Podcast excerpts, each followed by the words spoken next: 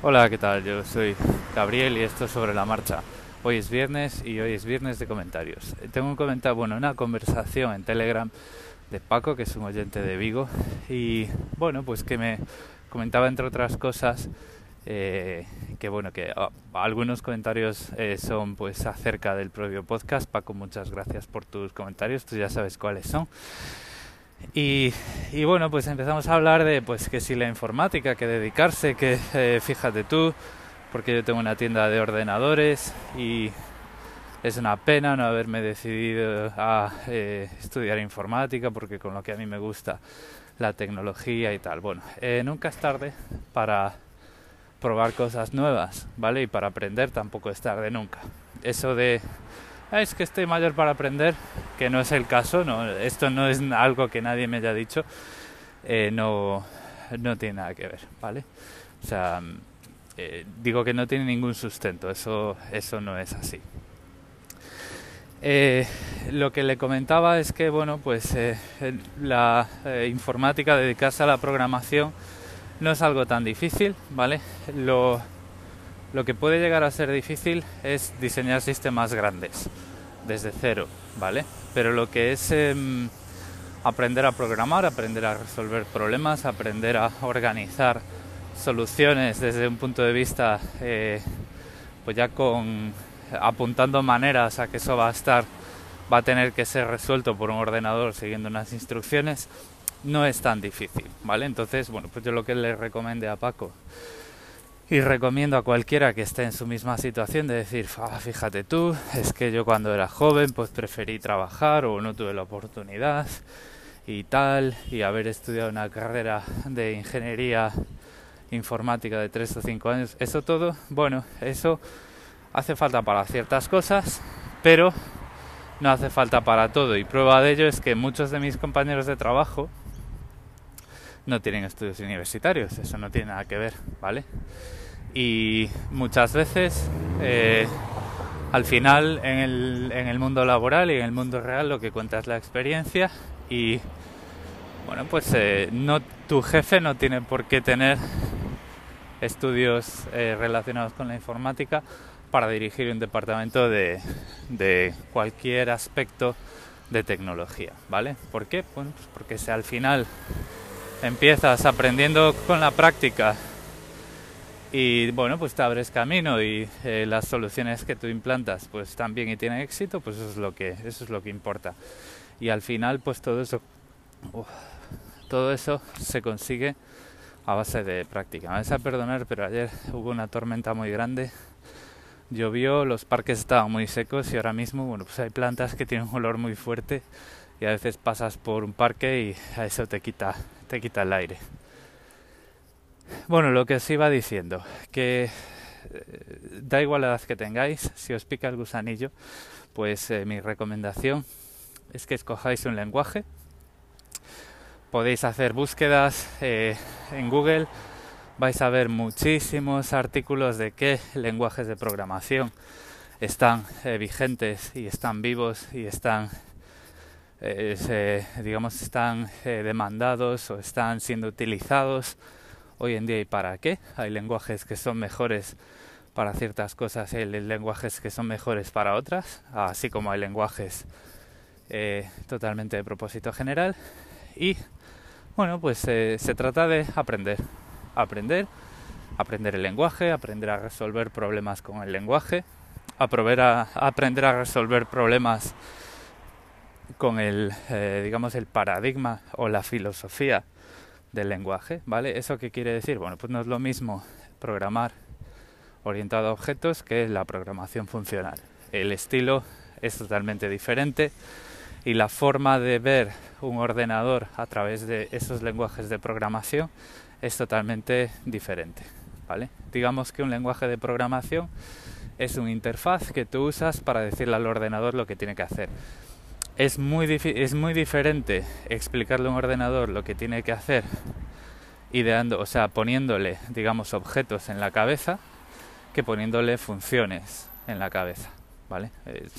bueno, esto a medida que vayáis leyendo, pues lo vais a ir entendiendo a qué me refiero, ¿vale? Pero en cualquier caso, la idea es escoger un lenguaje, leer, practicar y bueno, pues ver un poco dónde estamos, ¿no? Una vez que hemos entendido el, el, patio, una vez que sabemos cómo funciona el patio, pues es bueno eh, saber dónde estamos. Y para eso hay webs que, bueno, pues en las que mucha gente propone problemas y nosotros los podemos resolver, ¿vale? Y lo, podemos tener un perfil público, tener amigos, eh, puntuaciones, medallitas, todo eso ya está muy gamificado como todo en esta vida.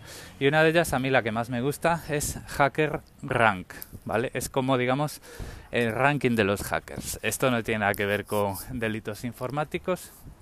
Ya sabéis que un hacker no es una mala persona por defecto, sino es una persona que pues eh, sabe mucho de un tema y lo eh, moldea para sus propios propósitos que no pueden no tienen por qué ser los propósitos originales de ese tema o de ese producto y ya está ¿no?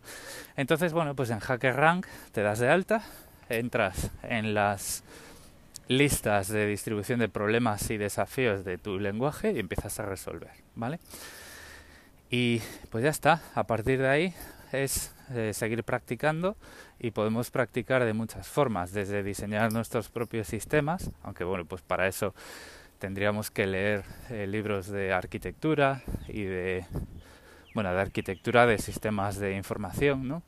Tendríamos que aprender acerca de patrones de diseño. Patrones de diseño son formas de diseñar ciertas partes o ciertos sistemas que, bueno, pues que está comprobado que funcionan y que dan los resultados que queremos que den en bueno pues en, varios aspectos no el más el que más podemos entender es que bueno pues si tú si diseñas una aplicación web que sea capaz de atender a muchos muchos muchos usuarios al mismo tiempo y sin perder rendimiento vale eso por ejemplo pues si lo piensas desde cero como folio en blanco es difícil pero si empiezas a aplicar patrones que ya han sido diseñados y comprobados y afinados por la comunidad, digamos, ingenieril, pues lo tienes más fácil, ¿no? Entonces, digamos que resolver problemas y diseñar sistemas grandes son cosas distintas, pero eso tampoco nos tiene que preocupar, también son caminos distintos, ¿vale? Entonces, ¿cómo podemos practicar y cómo nos podemos meter más en el mundillo una vez que conocemos un lenguaje? Bueno, pues tenemos GitHub, que es donde viven la gran la inmensa mayoría de los proyectos de software libre y lo único que tenemos que hacer es abrirnos una cuenta y escoger un proyecto en el que nos apetezca participar. Ese proyecto, eh, bueno, pues eh, lo podemos escoger por lenguaje, lo podemos escoger por propósito, un propósito que sea afín a nuestras ideas o a nuestros principios o lo que sea y empezar por ahí y y bueno, pues construir de eso una afición o bueno, pues en cualquier momento eso se puede convertir, ¿por qué no?, en una, en una segunda o en una primera profesión, ¿vale? Entonces, bueno, pues ¿qué es lo que quiero decir con esto? Que no debería, eh, la edad es algo con lo que no podemos luchar y es algo que no nos debería desanimar.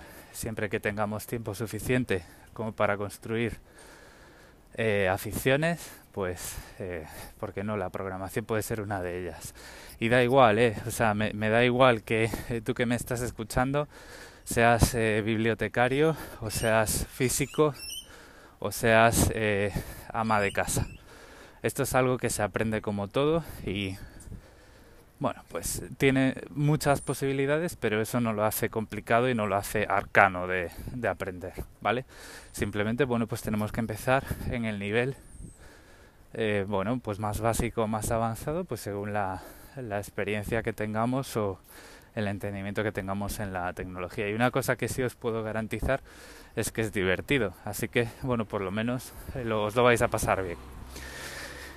Y lo voy a dejar aquí, sin no sin antes dar otra vez las gracias a Paco por esos comentarios. Y bueno, pues como siempre, tenéis las, eh, los medios de contacto en las notas del episodio y nos vamos escuchando ya la semana que viene. A ver, a ver cómo lo llevo, porque por aquí ya se acercan las navidades. Esta tarde, noche, tengo la fiesta de Navidad del trabajo y por aquí ya empieza esta, este descenso en barrena hacia los excesos de la Navidad que uno nunca sabe cómo van a acabar. Así que bueno, eh, como mínimo grabaré algún episodio la semana que viene, pero probablemente haga un justo parón en, en estos días, que también os tengo que dejar en paz un rato. Y, pero bueno, en cualquier caso, independientemente de cuándo vuelva australiando, que sí que va a volver, os lo vuelvo a repetir, eh, este podcast, pues ya sabéis que tiene otra, otra regularidad. Y ya no, ya no os doy más la chapa por esta semana. He pasado un buen fin de semana y nos escuchamos.